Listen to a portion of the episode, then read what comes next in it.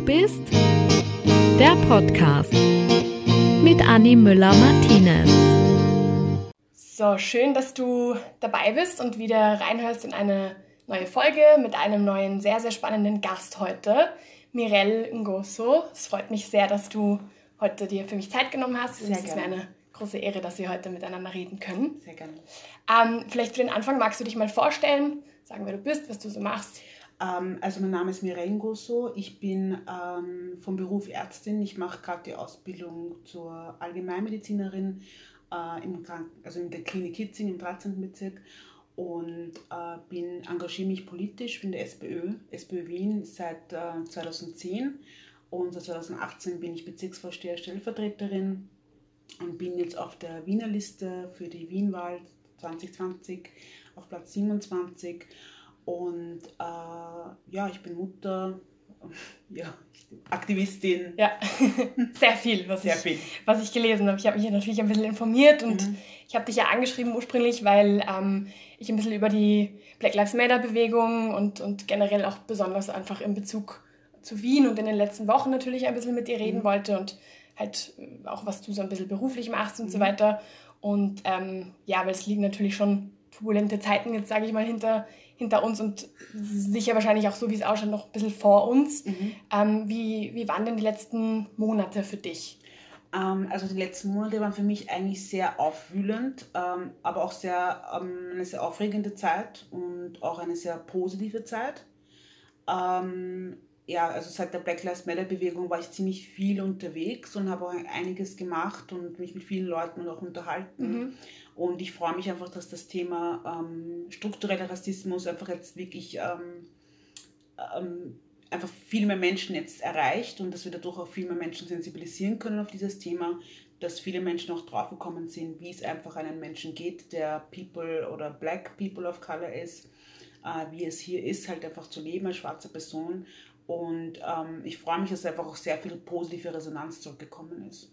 Und ähm, wenn du jetzt spezifisch auf die Demos äh, zurückblickst, die, die zwei ganz großen Demos, die es ja in Wien Anfang Juni gab, wie, wie war das für dich? Du warst, du hast ja auch dort gesprochen teilweise. Genau, Und- ich habe es äh, gemeinsam mit einem anderen Kollegen, äh, mit dem Oktober, haben wir es gemeinsam organisiert. Mhm. Die erste Demo war das und ähm, haben eigentlich ursprünglich gedacht, dass äh, wir eine Kundgebung machen, nachdem wir eben diese, also ich habe es mir nicht ganz bis zum Ende angeschaut, aber die Ermordung von George Floyd. Und wir wollten eigentlich eine Kundgebung machen mit dem Ziel natürlich, ähm, dass wir eben äh, George Floyd natürlich auch ehren, aber auch ähm, darauf aufmerksam machen, dass eben auch in Österreich ähm, den strukturellen Rassismus gibt und dass auch in Österreich ähm, zum Beispiel Markus Omofuma einfach auch durch die Polizei umgebracht worden ist. Und das war eigentlich die, also die Intention dahinter. Und wir haben dann ähm, eben eine Kundgebung angemeldet, weil wir wirklich nicht gedacht haben, dass so viele Menschen sich dafür interessieren würden. Mhm. Äh, bisher war eigentlich auch nie so wirklich die Resonanz da und haben dann aber sch relativ schnell gemerkt, dass sich sehr viele Menschen dafür interessieren und sehr viele Menschen kommen möchten und haben dann die Kundgebung in eine Demo umgewandelt. Und ja, dann ist eben die Demo gewesen. Und auch noch an dem Tag habe ich mir noch gedacht, okay, wenn es 3000 Leute sind, vor allem es hat doch dann geregnet. Stimmt, und ja, ja. ich habe mir dann gedacht, okay, wenn es 3000 Leute sind, ist es eigentlich schon relativ viel. Ja. Und dann waren es dann doch äh, 50.000 Menschen. Das war ein großartiges Gefühl. Also auch als wenn die auf diesem Wagen oben gestanden sind und äh, entlang gefahren sind von ähm, Platz der Menschenrechte hinunter, Getreidemarkt zum Karlsplatz. Und einfach diese Menschenmassen zu sehen, die alle einfach Black Lives Matter schreien und mit Plakaten da, also selbst gebastelten Plakaten da waren und mit den Masken. Und das war ein tolles Gefühl und es hat mir einfach auch sehr viel ähm, Hoffnung gegeben für die nächste Generation, dass sich dann doch etwas ändern wird und dass das Bewusstsein doch auch für viele jetzt geschaffen worden ist. Und es war auch wirklich großartig, dass so viele junge Menschen da waren. Also ich glaube, der Altersdurchschnitt war so ab 16 äh, 25 bis 25 Jahre. Ja.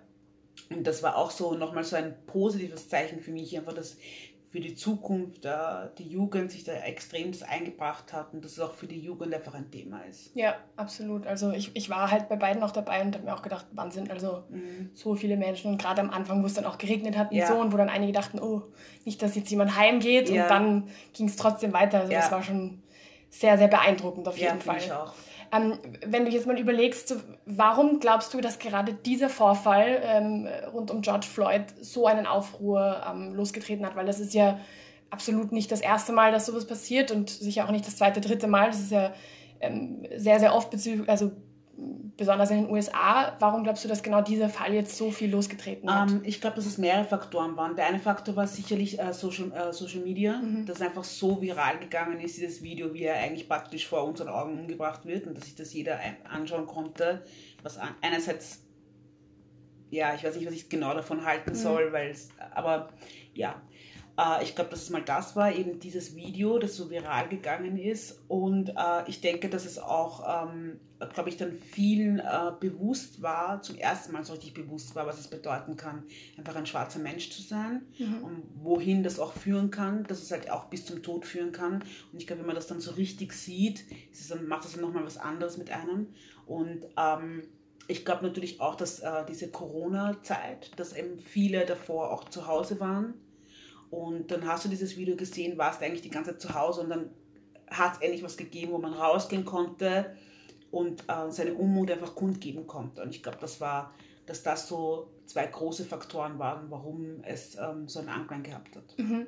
Und wie würdest du sagen, ist Österreich mit diesem äh, Vorfall umgegangen, vielleicht auch im Bezug auf die österreichischen Medien? Wie, wie haben die das aufgegriffen, deiner Meinung nach? Also es haben eigentlich sehr viele Medien, eigentlich fast alle Medien haben es aufgegriffen, was ich großartig gefunden habe ähm, weil ich denke, dass es auch äh, in den, in, also in den Aufgabenbereich der Medien äh, gehört, dass sie ähm, über diesen strukturellen Rassismus auch einfach berichten und vor allem auch ähm, äh, schwarze Menschen oder People of Color einfach auch zu Wort kommen lassen. Mhm. Und das haben sie eigentlich größtenteils auch gemacht, dass wirklich schwarze Menschen über diesen strukturellen Rassismus oder über die Polizeigewalt oder Racial Profiling gesprochen haben, was ich wirklich großartig gefunden habe, weil es eben auch ein anderes Bild zeigt, ja, Andererseits hat es mich natürlich auch immer wieder geärgert, weil halt immer wieder dann ähm, so die Fragen gekommen sind, gibt es Rassismus wirklich? Und ähm, äh, also es war so ein bisschen noch teilweise auch ein bisschen so Sensationsgeilheit. Mhm. So, ja, erzählen Sie jetzt, wie ist es so für Sie? Mhm. Ähm, einerseits hat es mich genervt, ja. wie gesagt, aber andererseits habe ich mir gedacht, okay, zumindest wird darüber berichtet, zumindest haben viel mehr Leute einfach jetzt die Chance, ähm, darüber zu lesen ja. und äh, sich auch weiter, weit, weiterzubilden. Und, und würdest du sagen, dass sich in Österreich ähm, was tut, was Rassismus angeht, dass wirklich äh, sich was verändert, vielleicht auch im Vergleich zu den USA? dass man das vielleicht so äh, in Bezug ziehen kann? Also man kann natürlich diese Polizeigewalt, die es in Amerika gibt, nicht mit der Polizeigewalt hier in Österreich vergleichen. Das ist ein ganz anderes System, wie das überhaupt die Polizei dort aufgebaut worden ist, als wie sie hier bei uns in Österreich ist. Also das kann man nicht vergleichen. Äh, was man schon vergleichen kann, ist ähm, der strukturelle Rassismus, der sowohl in Amerika als auch hier in Österreich existiert. Das ist ein Faktum. Ja. Und ähm, natürlich, dass es auch bei uns in Österreich ähm, äh, Fälle gegeben hat, wo äh, größtenteils eben Männer umgekommen, schwarze Männer umgekommen sind, eben durch die Polizei. Und ich glaube, und dieses Racial Profiling, dass so viele schwarze Menschen oder People of Color einfach auf der Straße aufgehalten werden, ohne, ohne dass es wirklich einen Grund gibt. Ja. Und ich denke, dass einfach an der Zeit ist, diese Themen aufzugreifen und ähm, äh, über diese Themen auch wirklich ähm, zu sprechen einerseits, um äh, die Bevölkerung darauf zu sensibilisieren, aber andererseits, um sich auch zu überlegen, was sind die nächsten Schritte, die wir tun werden. Ja? Und auch äh, zu schauen, gut, was funktioniert, was funktioniert nicht. Ja? Also ich will jetzt nicht sagen, dass die Polizei generell die ganze Institution ein Scheiß ist. Das stimmt überhaupt nicht. Es gibt tolle, großartige Polizisten und Polizistinnen, mit denen ich auch sehr viel schon zusammengearbeitet habe. Aber natürlich gibt es auch in der Polizei einige Menschen, wo es eben nicht so läuft und wo ja. eben der Rassismus im Vordergrund steht. Und ich denke, man muss sich überlegen, wie man diese Menschen abholt. Und das kann man eben schaffen, indem man Antirassismus-Workshops anbietet, zum Beispiel verstärkte Antirassismus-Workshops, wo man Antirassismus-Workshops mit schwarzen Menschen anbietet, mit People of Color anbietet, mhm. wo man auch ähm, einfach in diese Kommunikation, in diesen Austausch kommen kann, dass die Polizei zu den jeweiligen afrikanischen Communities geht, zu den verschiedenen, ja, zu verschiedenen Ländern in Afrika. Und so, also es wird schon einiges getan, aber wir müssen noch weitergehen. Wir können uns da jetzt nicht ausruhen, wo wir jetzt sind.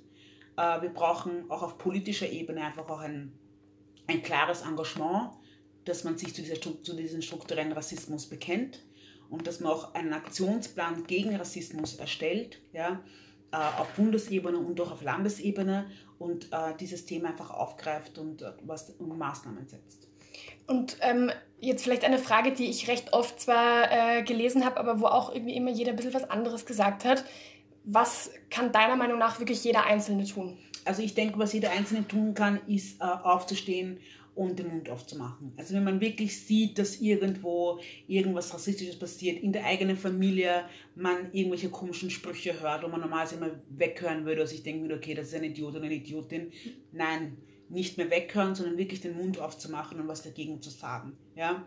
Ich denke, dass desto mehr Leute ähm, an den Mund aufmachen, wirklich was dagegen tun und sagen, ähm, desto besser werden wir dieses Thema auch weiterbringen können. Ja? Und ich denke, dass es ganz wichtig ist, dass man sich da nicht irgendwie einschüchtern lässt, mhm. ja, sondern wirklich, wenn man sieht, dass irgendwo Unrecht geschieht, aufsteht und die andere Person unterstützt. Ja. Ähm, vielleicht äh, für dich, äh, in, du bist ja eh schon seit sehr langem in Österreich, also du bist ja, glaube ich, recht jung hergekommen. Mhm, genau. Kannst dich wahrscheinlich auch nicht mehr wirklich daran Nein, erinnern. Ganz wenig. Ähm, wie, wie ist es eigentlich für dich gewesen in den letzten Jahren hier in Österreich ähm, aufzuwachsen und, und das alles so direkt mitzubekommen und, und strukturellen Rassismus möglicherweise auch selber äh, ja. an dir zu bekommen? Ähm, also ich habe das eigentlich immer, ähm, also ich habe es ein bisschen so ähm, weggesehen. Mhm. Also man hat äh, unter natürlich mit anderen People of Color oder schwarzen Menschen natürlich über diesen Rassismus gesprochen, ja. Aber ich habe einfach so oft das Gefühl gehabt, dass äh, wenn ich es mit, mit, mit weißen Menschen bespreche äh, oder mit der weißen Mehrheitsgesellschaft bespreche, dass es mir oft abgesprochen worden ist oder es nicht ernst genommen worden mhm. ist oder was, Rassismus gibt es wirklich, na Mireille, jetzt übertreibst, aber okay. oder so, ja. Und dass ich sehr selten Menschen getroffen habe, die, ähm, die mir da zugestimmt haben oder mir einfach zugehört haben oder ähm, ja, es mir nicht abgesprochen haben. Deshalb habe ich so eine, so eine habe ich einfach angefangen, nicht mehr darüber zu sprechen. Mhm. Ja und habe mir eigentlich auch geschworen, wo ich mich politisch engagiert habe vor zehn Jahren, dass ich eben nicht ähm, über Inklusion, Integration, wie man das nennt, man nennen möchte, sprechen werde. Okay. Aber ich, ich habe jetzt durch diese äh, Bewegung, diese Black Lives Matter Bewegung, einfach auch für mich so den Entschluss gefasst, Schluss ist Schluss. Und ich werde jetzt sicher nicht mehr das irgendwie runterschlucken oder irgendwie mich ärgern äh, wochenlang, weil irgendjemand was gesagt hat ähm, sondern ich werde einfach das so erzählen, wie es einfach ist. Ja? Und ich bin total gestärkt worden, weil es einfach so viele People of Color und schwarze Menschen einfach jetzt auch tun. Mhm. Und ich glaube, wenn man das so in Kollektiv macht, ist das natürlich wieder was ganz anderes, als wenn du es alleine machst, wo du meistens in einem Umfeld bist, wo du vielleicht sogar abhängig bist und, ähm, äh, oder, oder halt einfach nur die einzige schwarze Person bist. Und das hat mir jetzt auch einen sehr großen ähm, Aufwind gegeben und sehr viel Kraft gegeben, dass eben diese Bewegung jetzt da ist, wo man einfach jetzt wirklich dazu stehen kann, ohne Wenn und Aber. Es gibt den Rassismus und er ist mir auch widerfahren und wir müssen was dagegen tun. Mhm. Ähm, nimmst du dir da jemanden vielleicht auch als Vorbild, äh, vielleicht eine Person of Color, vielleicht nicht unbedingt in Österreich, aber vielleicht auch in den, in den Staaten oder so? Also ich habe Beispiel äh, letztens, ist ja auch wieder länger her, ein paar Wochen, aber da habe ich äh, von der Michelle Obama Becoming angeschaut und wo sie das auch anspricht, Beispiel, dass in Harvard, ähm, dass so wenige schwarze Menschen dort waren und dass da auch so ein struktureller Rassismus äh, vorherrscht. Und das hat mich so motiviert, mhm. dass ich mir gedacht habe, hey, wenn es eine Michelle Obama sagt, ja, und das mit Stolz, also mit Stolz, aber einfach sagt, wie es ist, ja, ohne sich irgendwie den Blatt vor den Mund zu nehmen, ohne sich, ich weiß jetzt nicht, wie sich danach fühlt, aber sie hat einfach gesagt, dass mich das so extremst motiviert, dass ich mir gedacht habe, hey, Mireille, nicht mehr drumherum reden. Es ist so, wie es ist. Ja? Und das heißt ja auch nicht, dass man damit ähm, andere Leute angreifen will. Das heißt jetzt nicht, dass man gegen, gegen weiße Menschen sind, um Gottes Willen überhaupt nicht. Wir sind hier, wir leben hier in einer weißen Mehrheitsgesellschaft und wir sind eine Gesellschaft. Ich sehe mich genauso als Wiener und Wienerin. Aber ich glaube, es ist einfach wichtig, dass man sieht als Gesellschaft, es gibt eine Gruppe unter uns, ähm, die einfach unter diesem strukturellen Rassismus, unter Diskriminierung leidet und einfach Unterstützung braucht. Ja? Ja, ähm, jetzt vielleicht auch, weil du gerade gesagt hast, du siehst dich auch selbst als, als Wienerin, das Thema Heimat ein bisschen, weil, ähm, also vielleicht kurz, kurz zu mir, also ich bin ursprünglich aus Spanien, bin Ja. in Deutschland geboren, bin aber nach Spanien gezogen recht, äh, recht früh, Mhm. kann mich halt auch nicht an den Umzug erinnern und bin dann vor sechs Jahren nach Österreich gezogen. Und für Mhm. mich ist das so, ich wohne zwar schon lange hier und ich ähm, bin auch halb Deutsche eigentlich, aber Spanien ist nach wie vor meine absolute Heimat. Also Mhm. gibt für mich keine andere. So. Mhm. Wie ist das für dich? Weil ähm, du bist ja, glaube ich, mit drei, vier Genau, Jahren also ich bin mit drei gezogen. von der Demokratischen Republik mit meinen Eltern her, herge also geflohen und dann hier haben wir uns hier angesiedelt. Ähm, für mich ist äh, Wien meine Heimat. Also Wien ist meine Heimat Mhm. und äh, die Demokratische Republik Kongo, also Kinshasa jetzt mit der Hauptstadt, ist für mich das Mutterland. Ich gehe Okay. gerne dorthin Ja. zurück, ich bin gerne dort. Ähm, ich war jetzt auch letztes Jahr im Sommer dort. Ich habe ein Jahr Austausch dort auch gemacht an der Uniklinik, an der medizinischen ähm, in Kongo. Und ich bin wirklich sehr, sehr gerne dort. Ich könnte mir auch vorstellen, für drei, vier Monate Ärzte ohne Grenzen oder so zu machen und dort zu arbeiten. Aber so richtig heimisch ist Wien für mich. Mhm. Ja. Und wenn du, wenn du mal überlegst, so was, was Heimat für dich bedeutet, für, für dich ganz persönlich, also nicht, nicht jetzt den Begriff definieren, sondern nur wirklich für dich, was für das mich heißt. ist, bedeutet das, äh, wo deine Familie ist, wo deine Freunde sind. Ja. Ja. mm.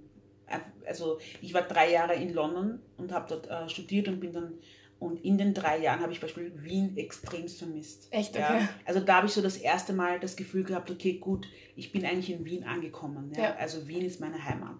Ja. Also London war für dich kein Nein, und ich habe mir, wo ich gegangen bin, habe ich mir gedacht, ja, ich komme sicher nie wieder zurück äh, nach Wien. Äh, ich bleibe jetzt sicher äh, in London und Ja. das war's, weil auch international, internationale Staaten und bla bla bla. Ja. Aber ich habe innerhalb, ich weiß nicht, kürzester Zeit, ein halbes oder dreiviertel Jahr, schon so Wien vermisst und ich glaube, da war mir das erste Mal so richtig bewusst, dass eigentlich für mich Wien meine Heimat ist. Ja. Ja, es ist eigentlich auch echt ein guter Punkt, weil ich glaube, man, man, man spürt das auch besonders, wenn man gerade halt nicht dort ist. So, Absolut. Dann, dann empfindet Absolut. man das viel stärker auch. Ja. Ähm, vielleicht, weil ich habe ich hab dann halt einen Wikipedia-Eintrag mit durchgelesen und da stand, ähm, dass du mal geäußert hast, dass du übertrieben österreichisch äh, erzogen wurdest. Ja, ja. Stimmt das oder haben die das da einfach Also ich, reingeschrieben? es, also ich habe, also man muss sich das wirklich, also an alle Zuhörer und Zuhörerinnen, wenn du einmal was sagst, das pickt. ja?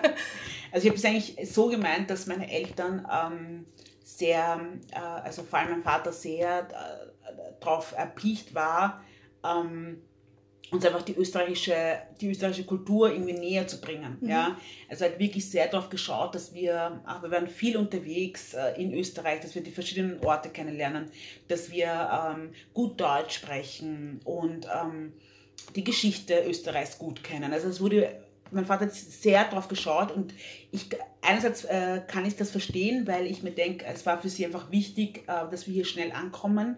Ja, sie haben doch ein, ihr Land verlassen und ähm, mussten sich dann hier komplett äh, neu ansiedeln und die Sprache lernen und alles komplett anders und alles neu. Und ich glaube, sie wollten es mir einfach auch einfach erleichtern. Andererseits äh, finde ich es natürlich ähm, schade, weil dadurch auch ein bisschen dieses, ähm, die kongolesische Kultur mit verloren gegangen ist für mich so. Ja? Mhm. Also ich habe dann sehr viel, äh, natürlich schon einiges zu Hause auch mitbekommen und auch, wir haben auch zu Hause dann Französisch gesprochen und so, das schon. Ähm, aber ich habe dann sehr viel, äh, was, was den Kongo anbelangt, dann einfach selbst gelernt und bin dann viel hingereist und habe mir das einfach dann sehr vieles auch selbst angeeignet. Wie war das dann für dich, wenn du dahin gereist bist? So hast du, hast du dich dann zugehörig gefühlt zu dem Land und, und hast du dann irgendwie schon so gespürt, ja, da, da hast du auch so ein gewisses Gefühl von, da fühle ich mich wohl oder war das eher so wie ein Urlaub? So Also nein, also ich habe auf jeden Fall das Gefühl, dass wenn ich in den Kongo fliege, da hole ich meine Kraft. Mhm. Also dieses Land ist so kraftvoll mit den Menschen, dass ich immer das Gefühl habe, wenn ich dorthin komme, ich atme aus. Also man ist ja immer, also ich bin, ich bin immer so etwas angespannt, weil das, ich meine, man muss viel überlegen. Ja, also ich überlege, wo gehe ich mit meinem Sohn genau hin, in welche Orte gehe ich hin, wo kann ich Urlaub mit ihm machen. Also du bist immer ein bisschen auf Al- Alert, obwohl es natürlich meine Heimat ist und ich mich hier wohlfühle, aber immer ein bisschen Alert und Mhm. das habe ich in Kongo nicht. Mhm. Da kann ich mich richtig fallen lassen. Okay. Und ich kann auch, also äh, ich äh, tauche eigentlich in diese Gesellschaft und also ich bin, also ich bin da drinnen, da mittendrin. Das Ja. ist, also ich falle nicht mehr auf. Und das, Ja. das ist natürlich total angenehm. Und ich finde einfach, dass die Menschen so kraftvoll sind. Da ist so viel Kraft ähm, in, in diesem Land, dass ich immer mir eigentlich meine größte Kraft von dort hole und dann sie hier, um wieder hier zu, zu überstehen. Also so, ja, es hört sich jetzt ganz schlimm an, aber um hier einfach weitermachen zu können. Ja, so. verstehe Die ja. Kraft, um einfach hier weiter zu kämpfen und ähm, ja. Ähm, aber ich fühle mich, äh, ich fühle mich sehr wohl. Ich fühle mich sehr, sehr wohl und ich, äh, also einer der ersten Dinge, die ich immer mache, ist gleich äh, in den Markt zu gehen und äh, einfach die Menschen, Menschen mir anzuschauen. Ich liebe diese, die Marktszenen immer, weil es sind Ja. so viele Menschen am Markt, so viele verschiedene Farben sind am Markt und so viele verschiedene Essens, äh, von Obstsorten bis Gemüsesorten, Fisch, Fleisch, alles, die Leute lachen, äh, der eine schreit, du siehst die Kinder, die herumrennen. Und es ist ein Ur, ein, einfach ein, eine voll schöne Kulisse. Ja. Und also ich finde, also das sind eher, sind eher eine der ersten Dinge, die ich immer mache. Okay, und wenn du dann wieder zurück in Wien bist, was ist da so einer der ersten Dinge? Weil ich kenne Leute, die sagen, ich gehe als erstes mal in so ein richtig schönes Wiener Kaffeehaus, so traditionell. Ja, das ist Echt? genau das, was ich mache. Ich gehe meistens immer in ein Kaffeehaus, hole mir einen Kaffee. Okay. Oder ich gehe halt äh, wirklich dann auch so äh, Wiener, also österreichisch essen, dass Ja. ich wirklich so Knödel und Mhm. so essen gehe. Äh, ja. Lustig. Ich finde ja. das- ich finde einfach dieses Thema Und die Heimat Ruhe. irgendwie so. Und die Ruhe, ja. Ja. Weil hier ist es so, weil es ist ruhig, ja. Ja. Und dort ist halt alles sehr laut und überall ist Musik. Es ist zwar für eine Zeit lang finde ich es immer toll, aber irgendwann mal vermisse ich dann einfach diese Ruhe Mhm. und die Gemütlichkeit und ja, Und dass man sich in ein Kaffeehaus setzen kann und ganz gemütlich da sitzt, ein Kaffeetje trinkt und dann weitergeht und ja. Ich finde das irgendwie so spannend, weil das Thema Heimat ist einfach echt für jeden so völlig anders und, und, Mhm. und jeder hat da einfach so einen ganz anderen Bezug dazu und, und, und so diese kleinen Traditionen, die dann jeder irgendwie so pflegt, das finde Mhm. ich echt immer sehr, sehr spannend. Deswegen ähm, wollte ich dich das auch unbedingt fragen, Ja. wie das für dich dann halt immer ist. Ähm, vielleicht, vielleicht noch so äh, ein, ein Bezug, ähm, falls das nicht zu privat ist, auch zu deiner Familie irgendwie. Wie, wie ist das für dein, für dein Kind? Hast du, hast du eins oder hast Ich habe du einen Sohn, ja. Okay, Mhm. du, hast, du hast einen Sohn. Wie ist, das, wie ist das für ihn, wenn er dann dort ist oder im Vergleich dazu, wenn er dann wieder hier ist? Also mein Sohn ist noch sehr klein, er ist erst drei Jahre alt. Und Okay, wir waren so. äh, letztes Jahr das erste Mal mit ihm in, in Kinshasa Okay. im Sommer. Das waren, äh, waren wir drei Wochen dort.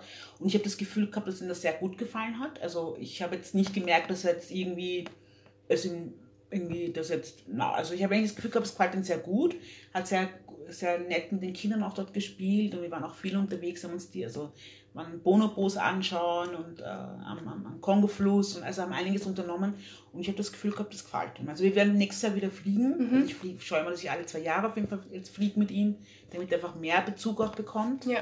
Und äh, dann schauen wir mal, wie es ihm dann gefällt und wird er schon sicherlich mehr mitnehmen können. ja, klar, immer mehr dann je älter Ja. er wird. Und, und für deine Eltern gehen die auch manchmal zurück oder? Äh, also äh, mein Vater, der ist äh, auch sehr oft immer wieder zurückgefahren. Meine Mutter war ganz lange nicht. Also ich glaube, die hat sehr an, einfach an der Flucht geknabbert, glaube ich, sehr Mhm. lange. Die ist sehr lange nicht geflogen. Ich glaube, erst dann in den letzten Jahren. Und also für sie ist es, ihr, für sie ist es nicht so. Mhm. Ja. Okay.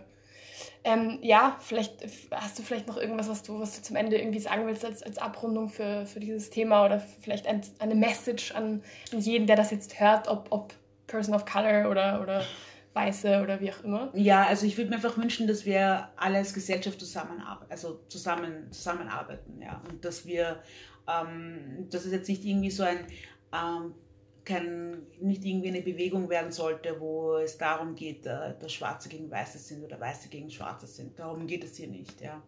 Sondern dass wir wirklich ähm, als Gesellschaft gemeinsam wachsen, uns gemeinsam unterstützen. Ähm, dass wir einfach, wenn wir sehen, es geht irgendjemandem nicht gut und äh, es, es passieren Ungerechtigkeiten, dass man sich da auch für die andere Person einfach einsetzt.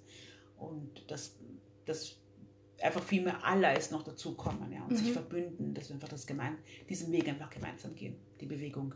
Und für, und für dich jetzt ähm, final, wie, wie geht es für dich jetzt weiter ähm, politisch und, und vielleicht auch äh, privat gesehen, also als, als Aktivistin privat genau. auch? Also ich bleibe immer natürlich die Aktivistin. Also wir äh, planen jetzt äh, ähm, auch in Black Lives Matter Bewegung, es kommt noch einiges. Also mal, was ich schon mal vorweg sagen kann, ist auf jeden Fall, es wird verschiedene Podiumsdiskussionen geben zu den verschiedensten Themen, also zur Polizei, zur Bildung, mhm. wo wir uns dann auch wirklich Experten und Expertinnen dazu einladen werden von den jeweiligen Institutionen und wir gemeinsam einfach schauen können, äh, welche Forderungen wir an die Politik auch stellen können und äh, damit da auch es zu Veränderungen kommt. Ich werde mich auf jeden Fall politisch auch sehr stark für den ähm, Aktionsplan gegen Rassismus einsetzen und ähm, es, wird, es gibt ja immer diesen Black History Month, mhm. den es ja auch in Amerika gibt und auch schon in vielen anderen europäischen Staaten.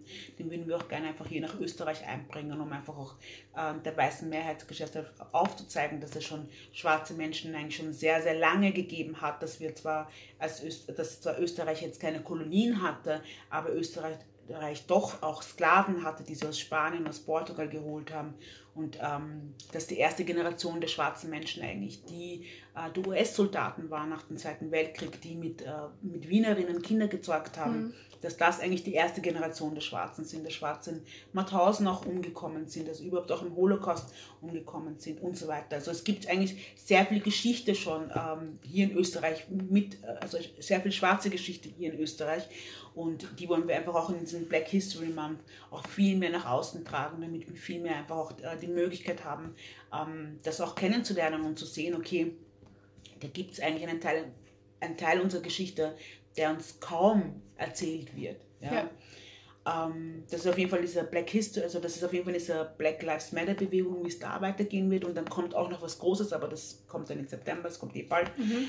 Und ähm, politisch geht es nämlich so weiter, dass ich, äh, es ist am 11. Oktober ist die Wien-Wahl und da bin ich auf Platz 27 und ich freue mich über alle Vorzugsstimmen, die ich bekommen kann. Ähm, und ich würde mich sehr freuen, wenn ich einfach die Möglichkeit habe, ähm, politisch mich äh, einerseits für Antirassismus weiterhin stark machen kann, aber natürlich auch als Ärztin auch natürlich ähm, im, Gesundheits-, im Gesundheitsbereich einfach auch da eine laute Stimme sein kann. Mhm danke, vielen, vielen, vielen Dank für deinen, für deinen Einblick und für diese sehr, sehr spannenden ähm, äh, Ideen und Gedanken von dir auf jeden sehr, Fall. Und danke, gerne. dass du dir Zeit genommen hast. Gerne, sehr, sehr gerne. Und du bist der Podcast mit Annie Müller-Martinez.